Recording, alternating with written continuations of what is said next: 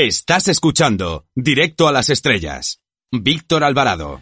Nuestro invitado de esta semana no es Peter Parker, ni Antonioni, ni John Ford, pero podría, pues siempre aparece en imágenes con su cámara fotografiando a todo lo que se mueve como si de un japonés se tratara. Se llama Medina, Guillem Medina, y es el autor de Beautiful Woman, editado por Diablo Ediciones. Buenas tardes. Hola, buenas tardes. Bueno, hace unos años hay que decir que la editorial DC pues publicó una historia en la que aparecían personajes de la talla de Wonder Woman o Supergirl en una historia ambientada en la Segunda Guerra Mundial. Y curiosamente la vestimenta de estas heroínas hacía referencia a las Boneshells. No sé, ¿puedes explicar quién eran estas chicas? Bueno, a ver, en el libro, en este libro que, que, tiene ese título genérico de Beautiful Woman, de hecho tiene un subtítulo que serían Pin-Ups y Bombshells, que serían como dos tipos de, de mujer diferente que se propusieron a, partir de, sobre todo los años 30, 40. La pin-up quizás era más inocente, era, tenía ese punto de picardía, y, y, bueno, el término pin-up viene precisamente de las fotografías que se enganchaban en la pared, ¿no? Quien no ha tenido, quien no ha decorado muchas veces, ¿no? Las paredes de su habitación, pues con, con, fotos de chicas, con carteles de cine o con lo que fuese, ¿no? Pues precisamente esas fotos que se enganchaban con chinchetas en la pared eran las pin up que se enganchaban. Eh, eso por un lado. Y por otro lado, las bombshells eran como mujeres como más explosivas, ¿no? Y esto ya fue un fenómeno más de los años 50 posterior. y todas ellas eran un poco, eh, eran la publicidad de los estudios de Hollywood. O sea, cuando, cuando una actriz empezaba, pues se le hacían cantidad de fotos y todo esto de promoción y muchas de las actrices más conocidas de hoy en día, Rita Hayworth, Paulette Goddard, Marilyn Monroe, todas han pasado precisamente por eso, ¿no? Por una etapa de pin-up, eh, vestidas, pues bueno, con, con atuendos más bien escuetos y luego, pues bueno, algunas han, han derivado a las bombshells que serían más como la traducción serían como bombas sexuales, ¿no? Una chicas así como muy explosivas, curvas muy marcadas. Bueno, y, esto fue, fue un fenómeno, ya te digo, empezó más o menos en los años 30, 40, derivó a los 50 y más o menos de aquella manera acabó en los 60, que también coincide con el final de los grandes estudios de Hollywood. Sí, sí. Y luego algunas de estas Bonsell aparecían en los bombarderos de los aviones norteamericanos, ¿no es verdad? Bueno, más bien era las pin-up. Ah, las ¿eh? pin-up. Mm, ah. Sí, más bien, más bien porque, ya te digo, son son esos pósters que en principio mm, no molestaban y entonces, claro, pues los soldados los llevaban, eh, sobre todo, ¿no? En la Segunda Guerra Mundial, pues los llevaban en esas fotos que ponían en su taquilla eh, y algunos en incluso eso, ¿no? En, en el, en el avión tenían fotografías o incluso en el fuselaje se habían hecho como, como un dibujo, ¿no? Eh, de esto pero bueno, era un poco también, por un lado era fetichismo, por otro lado era un poco como un amuleto que les daba suerte. Y, y bueno, mm, habían habían unas chicas que siempre eran las, las mismas no que aparecían o que eran las que tenían más éxito entre los soldados. Ya he dicho Betty eh, Rita Hayworth por un lado que precisamente su hermano Eduardo Cancín estaba luchando en la Segunda Guerra Mundial y Betty Grable que también fue un clásico. Sí sí bueno, yo te, te puedo confesar que yo también tenía pin-ups en mi cuarto, pero claro, de otra época, y yo solo ponía la, la cara de la, de las actrices ponía entre otras, te digo unas cuantas y tú me dices qué te parece. Tenía a Kim Basinger, a Julia Roberts, a Audrey Hepburn y a um, Catherine Zeta-Jones, las que recuerdo yo haber tenido durante algún tiempo. Bueno, físicos muy diferentes. Sí, ¿eh? sí. Por un lado, bueno, eran eran también los mitos un poco, digamos, eróticos de los 80. Sí. Eh, menos Audrey Hepburn, ¿no? Claro, que eso, Audrey sí. Hepburn ya es un clásico, que Sí, la puedes sí. poner siempre. Sí. A ver, y que Audrey Hepburn en este libro no sale porque lógicamente no, no está dentro de esos cánones Claro. del pinapismo, ¿no? Ni, Sí. ni tampoco era una mujer exuberante. Pero, pero bueno, muchas actrices le, les funcionó, ¿no? Y muchas se hicieron muy populares y algunas casi eran más populares por las fotografías y por su imagen que no realmente por las películas, ¿no? que hacían. Bueno, varias han sido las novias de América, Mary Pickford, Mirna Loy, Mer Ryan, Julia Roberts, pero en este libro hablas precisamente de Betty Grable. ¿Quién era esta señora? Bueno, Betty Grable eh, trabajó básicamente para la Fox. Es, era una chica, una actriz que bastante especializada en la comedia, en el musical. Y, bueno, fue, yo creo que fue muy, muy popular en los Estados Unidos, ya te digo, sobre los años 30, 40, más que aquí, más que, más que en España. Y llegó un momento que su fama era tan grande y que, bueno, a ver, eso puede ser una estrategia publicitaria del estudio, ¿eh? pero bueno, dijeron que sus piernas estaban valoradas en 250 mil dólares o algo así, ¿no? A ver, igual era una exageración, porque, a ver, piernas han enseñado como muchas otras actrices y, quizás las tenían mejores. Pero bueno, era, fue una chica que, que, que reinó en, como si dijésemos en las grandes pantallas, era la típica rubia, así pispireta, divertida, simpática, y, y bueno, fue la, la, la, gran mm, estrella de la Fox hasta que llegó otra chica que también hacía un papel muy parecido, era un prototipo muy parecido, también otra rubia, así pispireta, simpática y tal, que fue Marilyn Monroe. Y de alguna manera, en la película aquella, Los Caballeros... Las prefieren rubias. No. ¿cómo casarse con un millonario? Ah. Perdón. Allí coincidían las dos y era como si una le pasase el cetro a la otra, ¿no? y le dice, mira, yo hasta ahora he estado reinando aquí en la Fox, a partir de ahora lo serás tú. Sí, sí. Esta mujer deduzco que habría participado en, en las la, típicas actos de propaganda del ejército, como por ejemplo aquí pasó con Marta Sánchez en la primera guerra de Irak, que creo que recordás que en tiempos de Felipe González pues llevó a esta mujer como reclamo para animar a las tropas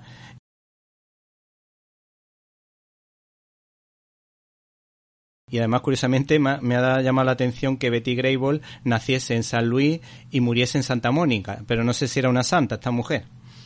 No, no, no, no creo. No, pues eso que eso que dices, claro, también formaba parte de, de la promoción de, de la actriz, ¿no? Eh, claro, todo, todas las cosas que hiciesen en ese sentido, todo luego eh, revertía en, a favor de su propia publicidad.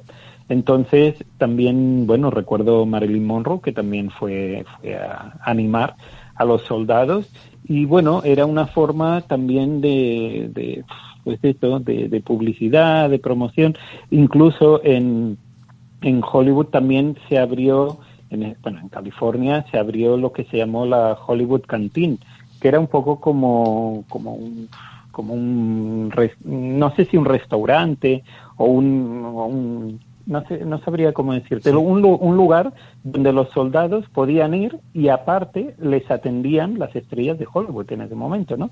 Las que habían, pues yo qué sé, Marlene Dietrich o Lana Turner, o, depende del día que fuesen, pues igual te tocaba una actriz o otra, les atendían, les servían comida, bailaban con ellos, hablaban con ellos, les animaban. Bueno, pues mira, creo que fue una iniciativa muy muy simpática. A ver, que no deja de ser promoción para esas actrices. Pero bueno, oye, tú imagínate un soldado que de repente pues te sirve la sopa a la Turner, ¿no? Y luego puedes bailar con Eddie Lamar, por ejemplo. la verdad que sería bastante, bastante agradable.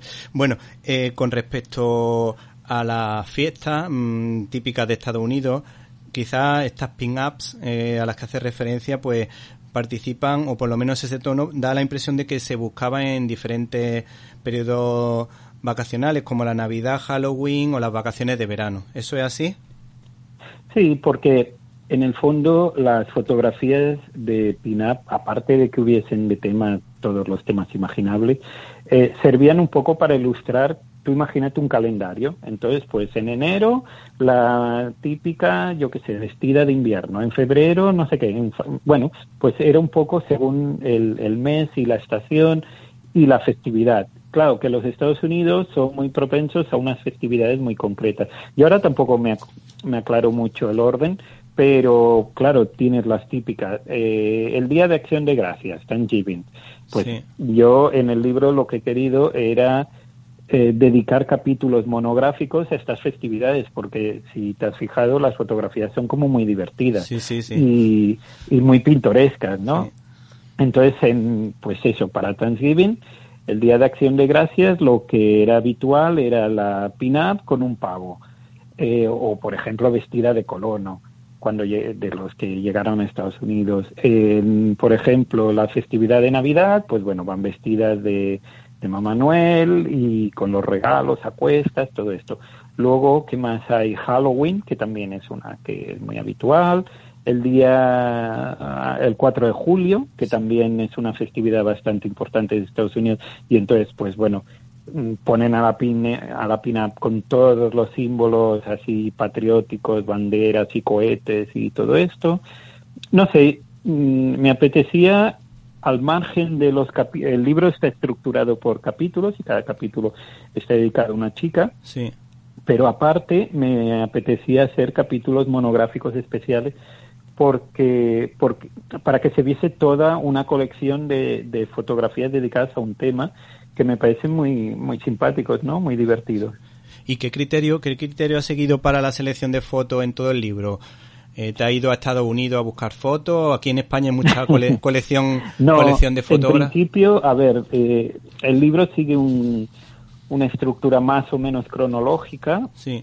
Y llegaría más o menos hasta los años 60, una cosa así. Espera que ahora tampoco me acuerdo exactamente. El Mira, la última es Tina Luis, que fue una, una actriz de televisión, básicamente, de una serie que aquí no se hizo, que era La Isla de Gillian, o si se hizo tampoco la recuerdo muy bien, pero bueno, más o menos, ya te digo, llegaría el libro hasta los años 60, ¿no?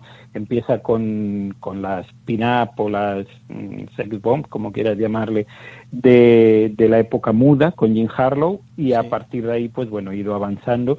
En, ya te digo, hay algunas actrices muy que no podían faltar en este libro y lógicamente hay otras como antes hablábamos de Audrey Hepburn pues que no están porque no no estarían dentro de esta no es porque no sean guapas lógicamente no pero no estarían en esta categoría tanto ni de pin-up ni de bombshell.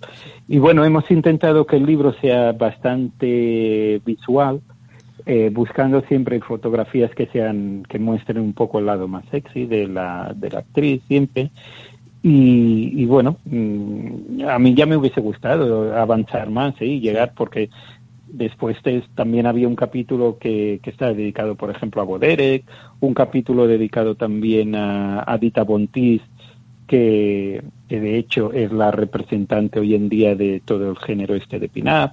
Pero bueno, mm, es que el libro es lo que es y yo creo que ya son 300 páginas bastante, bastante llenas.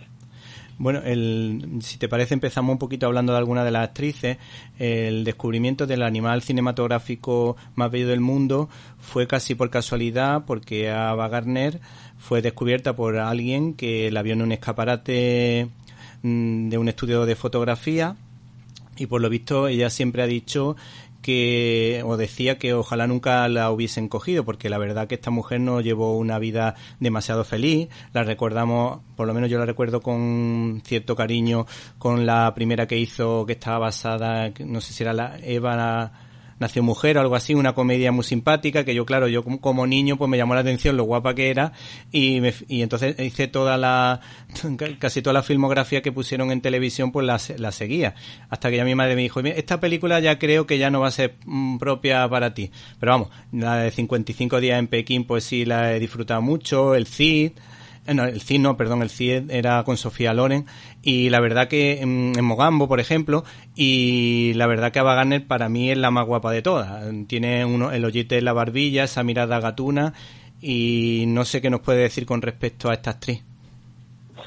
Bueno, a ver, el problema de Ava Gardner es que es que estaba trabajando para un estudio que no supo muy bien nunca qué hacer con ella, que era la Metro Goldwyn Mayer. Entonces, en aquella época eh, la Metro, claro, si no cantabas, porque Ava Garner, a ver, en Showboat, en Magnolia, hacía ver que cantaba, pero, pero al final no usaron su voz auténtica, sino que usaron otra voz de otra cantante. Creo que, no sé si era Marnie Nixon en aquel momento, pero bueno, eh, no cantaba, no bailaba, solo era guapa pero a ver, era una buena actriz, podía hacer papeles dramáticos o podía hacer más comedia, pero no, como era muy guapa, únicamente pues la encasillaron en unos papeles bastante absurdos. Y, era un problema que tenía la Metro Golden Mayer, ¿no? En, aquel, en aquella época. Otro caso también fue el de Eddie Lamar, que simplemente era guapa, la vestían muy bien, la maquillaba muy bien y todo era fantástico, pero ya está. Las películas que le daban era bastante insulsa. Y bueno, y Ava Garner pues era una, una trabajadora que iba, fichaba, hacía su película, luego igual no estaba contenta con el resultado, pero bueno. Y luego aparte pues también tenía una vida privada bastante agitada, ¿no? Esta mujer, recordemos sus idilios con Frank Sinatra, entre otros. Y, y nada, y esta mujer en cuanto vino aquí a España, que creo recordar que la primera vez fue a Tosa de Mar, aquí en Cataluña, para rodar Pandora y el holandés errante pues se quedó enamorada de España ¿no? y de, de, la libertad y libertinaje que había en aquella época comparado con Estados Unidos. Y, y, bueno, y el hecho es que al final se vino a vivir a Madrid durante bastantes años y, yo creo que el problema de ella, ya te digo, era muy guapa, pero estuvo muy desaprovechada. Sí, Una pena. Yo también tengo, siempre he tenido esa sensación. Aquí, curiosamente, ya que cuenta lo de Fran Sinatra, Fran Sinatra fue en Málaga arrestado, arrestado creo que en la aduana, estuvo arrestado porque lió un follón, no sé si sería, si estaba todavía con Ava o no. Ava aquí, pues se lo pasaba muy bien con los toreros. Eh, creo que con Luis Miguel Dominguín estuvo y bueno, hay una cosa también muy curiosa que es que en el piso donde vivía en Madrid estaba Perón, el general Perón de Argentina, y cuando estaba un poquito bebida, pues por lo visto decía barbaridades en contra del general Perón y es una de las grandes anécdotas que tenemos aquí en España, aparte de que era una mujer que siempre había vivido aquí en este país, estuvo viviendo durante mucho tiempo y desde luego se lo pasó muy bien. Ahora si te parece mm, pasamos a Rita Hayworth, que tiene origen español y que siempre será recordada por el famoso striptease del guante en Hilda y por la, entre comillas, venganza de Orson Welles, que cuando ella quiso divorciarse del famoso cineasta, pues este la tiñó de rubio y de alguna manera eh, la tiroteó en la famosa escena de los espejos de la dama de Shanghái y nos gustaría que nos dijeras qué destacarías de esta mujer. ¿Tú crees que es de las más fotogénicas que ha escogido? Bueno, Rita Hayworth eh, a ver, todos son, al final, de hecho, si, si lees alguna biografía y tal, eh, todas tienen unas vidas bastante tristes, ¿eh? al margen de, de, la gran belleza que pudiesen tener o que les pudiesen haber fabricado, porque en el caso de Rita Hayworth, eh, ya todo el mundo sabe todos los procesos que tuvo que pasar para, para llegar a, a tener el físico que tenía. O sea, ya tenía una base que era muy guapa, pero aparte, pues se empeñaron, porque yo creo que el problema que, tenía en esa época Rita Hayworth era que no quería parecer latina, no quería que la que la ah. encasillasen, ¿no? Como pudiese ser una Carmen Miranda o una Lupe Vélez y todo esto, ¿no? Y para eso, pues, ¿qué le hicieron? Pues bueno, pues le arreglaron la línea del cabello, le arreglaron la boca, le tiñeron el pelo que tenía oscuro por un pelirrojo así bastante llamativo, y con eso y que aparte Rita Hayworth, ella sí que sabía cantar y sabía bailar, aunque también era una actriz que también la doblaron en, en las películas, ¿no? Eh, la voz muchas veces, pero, pero sabía bailar y, hay películas maravillosas donde bailaba con Fred Astaire, que después de dejar a Ginger Roger, creo que fue una de las mejores parejas, ¿no? Que tuvo. Y, y entonces eh, Rita Hayworth, eh, antes hemos hablado de claro, de Betty Grable, que trabajaba para la Fox, Ava Garner para la Metro y Rita Hayworth era la Columbia. Ves que cada, cada, cada estudio tenía casi su actriz eh, estrella, ¿no? Favorita, o como mínimo, la Columbia no tenía otra pelirroja que quisiesen promocionar con, con la fama de Rita Hayworth. Em, y Rita Hayworth, aparte, también arrastraba problemas con sus con su padre, bueno, maltratos, etcétera, etcétera, hasta que por fin, pues bueno, llegó, le llegó la fama después de un montón de películas, ¿eh? porque la gente la recuerda en Hilda, pero por lo menos había hecho como 20 o 30 películas antes de llegar a eso, ¿no? Hilda fue quizás el detonante, ¿no? Porque es una película de cine negro en blanco y negro, curiosamente, cuando la Columbia la estaba promocionando continuamente en el Technicolor y el cabello así pelirrojo, increíble y todo esto, llega esta película que se convierte con los años en un clásico, ¿no? Y lógicamente el, el momento cumbre es ese striptease en que ella va vestida con un traje negro de raso, bastante ceñido, y se quita un guante mientras va bailando y, bueno, hay la anécdota que eh, aquí en España se pensó que la película se había censurado y que el striptease continuaba y ella se quitaba todo. Bueno, es una tontería como otra, pero, pero bueno, en ese momento ya, ya se había casado con Orson Welles. Igualmente esto que me dice de la dama en Shanghai, a ver, yo pienso que esto fue más ella que creía en el proyecto y creía mucho en Orson Welles, porque ella admiraba mucho el talento de Orson Welles y hubiese hecho cualquier cosa ciegamente por él, más que más que por un más que por eso, ¿no? Por un por, por una venganza que pudiese tener él. Y, y aparte, en la dama de Shanghái está muy guapa, como rubia y con el pelo corto. Lo que pasa es que, claro, al estudio lo que le interesaba era la misma imagen en todas las películas. La prueba es que la siguiente película que hace Rita Hayworth vuelve a tener la misma melena larga, pelirroja y prácticamente idéntica, ¿no? Em, fue una estrella que, que estuvo muy bien, que funcionó muy bien, pero creo que se marchitó también muy pronto, ¿no? Porque ya las siguientes películas que hizo, bueno, alguna más musical, La Dama de Trinidad, Los Amores de Carmen, Salomé, pero bueno, ya ves que, que al cabo de 10 años ya estaba como bastante envejecida la pobre. Sí, bueno, la verdad que tuvo una vida eh, malísima y de hecho creo, creo recordar, no sé si tú te acuerdas de esa anécdota, pero creo recordar que ella decía que los hombres se acostaban con Rita Hayworth y se levantaban con Margarita Cansino, como diciendo que, que ella después de una noche con loca, con el alcohol, la droga y todo eso, como, como ella estaba, tenía esa problemática, yo creo que más bien con el alcohol, pues claro, cuando la veían por la mañana pues estaba irreconocible. No, y porque, a ver, la gente siempre tiende a mitificar a la... Y claro, las actrices sí, son muy monas en las fotos, porque la foto está perfectamente planificada, ¿no? Con unas luces determinadas, un maquillaje, y si no, pues se retoca todo allí. Sí. Pero, pero no sé, la gente es como muy... Y eso pasaba antes y pasa ahora también, ¿eh? Que tú a veces ves un actor por la calle y piensas, oh, pues no es como me lo imaginaba. Bueno, ya, pero es que mm, lo que te están vendiendo es una imagen idealizada y tampoco hace falta que los conozcas en persona para, para que te guste o no te guste. A ti te han de gustar en la película. Si en una película lo ves, te lo crees o te lo pasas bien con ese actor, ya está, es suficiente, ¿no? ¿Qué, más da? Como sean.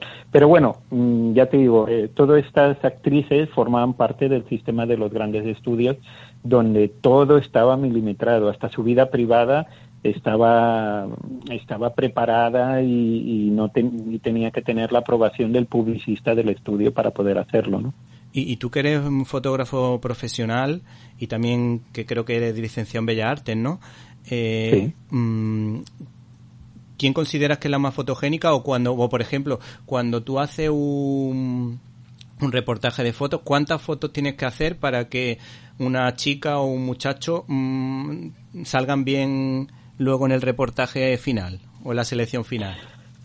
A ver, eh, la fotogenia es que no sé, depende de muchas cosas.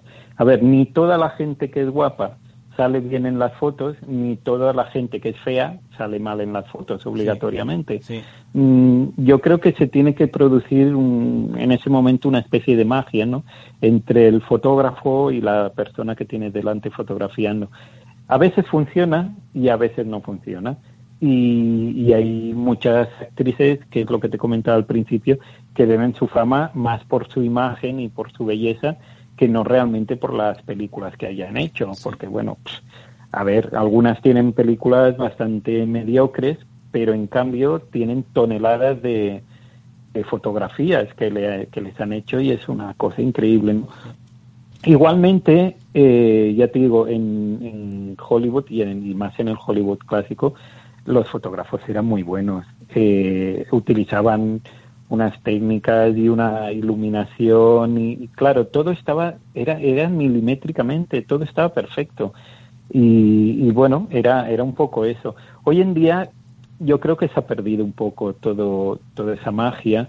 A ver, se siguen haciendo fotos de promoción de las películas, y, pero claro, el problema que tenemos hoy en día es que much, la mayor parte de las películas uh, se han ido hacia el tema superhéroes, se han ido hacia el tema películas de aventura, de ciencia ficción y todo eso, y es otro, es otro tipo de foto, ¿no? Con otros efectos y otra iluminación y colorines y todo esto, ¿no? Entonces, es, es complicado comparar la situación de los años 30, 40 con lo de ahora. Y, pero yo a veces me ha gustado, ¿eh? Volver a hacer, alguna vez he hecho sesiones de fotos rememorando un poco esa estética de los años 30, 40, fotos en blanco y negro, y con la iluminación y el vestuario y todo esto. Y, es muy divertido porque a la gente le gusta también, ¿no? verte, ¿cómo podrías verte tú si te hubiesen fotografiado en esa época en, los grandes estudios, ¿no? ese tipo de fotografía. Sí, bueno, yo con respecto a mí, pero no, no es que me guste hablar de mí, pero por ejemplo, yo en, una, en las fotografías me hacen mil fotos y para mi gusto siempre siempre salgo mal, pero en cambio en los vídeos, las películas, cuando hemos hecho peliculillas con, en, mi casa, con mi hermana, con amigos y todo eso, en lo, en, la, en lo que es movimiento salgo bien, pero en lo, en lo que es las pausas de las fotos, o salgo con los ojos cerrados, medio cerrados, con la boca posada, y, y claro, me hace gracia porque claro, cada uno tiene su telegenia su fotogenia, y yo, por ejemplo, fotogenia mm, para mí sería cero. Pero cambio, por ejemplo, yo creo que a, mi mujer tiene cierta facilidad cuando tú le haces una foto y suele salir casi siempre bien en la foto.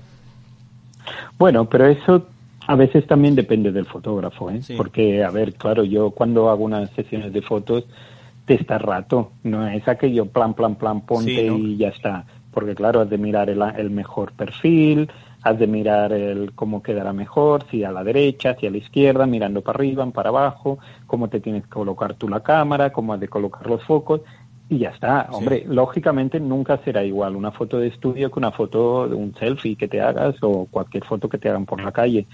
Em, pero bueno, es que de eso se trata. Si eres un buen fotógrafo, de, sacar la mejor imagen. Eh, y bueno, y eso no hay tampoco una fórmula matemática, sino que tú tienes que estarte un rato y igual estás haciendo 20.000 fotos y no la acabas de pillar el, el mejor ángulo y de repente ves, haces una y plan, como que se enciende la luz y entonces a partir de ahí, pues mira, mm, todo es fantástico.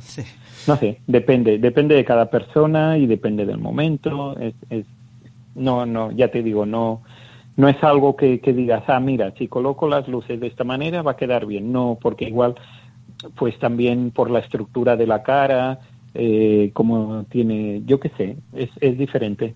sí, sí. Si te parece, por último te dejo que elija entre la exuberante Sofía Loren, que a mi juicio, junto a Wagner en este libro son las que me parecen más guapas, que han, han salido más favorecidas en toda la selección de fotos que tú has escogido, o Marilyn Monroe. Si nos quieres decir algo de una de las dos, pues la que tú elijas, pues con eso terminamos. Bueno, pues no, a ver, las dos son un poco el mismo tipo de físico, ¿eh? Que, a ver, una en Estados Unidos y en rubia y otra en Europa y digamos un, aspecto más latino.